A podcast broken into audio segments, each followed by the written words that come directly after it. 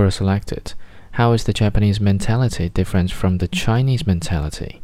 From Elliot Chen. One interesting difference with profound consequences.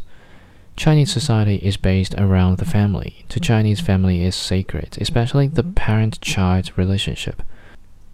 Filial piety is considered the unbreakable law, a pillar of Confucianism. Ancestor worship was and is still a real Chinese religion.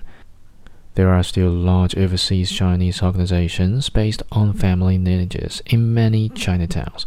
Power is concentrated in families. The Communist Party leaders' children and extended family are the prime beneficiaries and executors of their power. Installing themselves on the boards of huge Chinese conglomerates, assuming billions of dollars. Xi Jinping, the mm-hmm. present president, a pre-selling, is the son of the communist founder. To Chinese, there is family and then everyone else.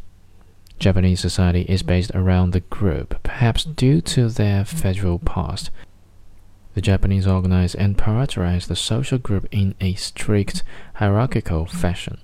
It might be company and or the nation itself, World War II, but the Japanese character is geared to working within and sacrificing for this greater whole, not for their own family or the individual. This had led to a national character of sacrifice and devotion to work as something close to divine. The drawback being at the expense of the individual, as in the overworked to death Karoshi salaryman.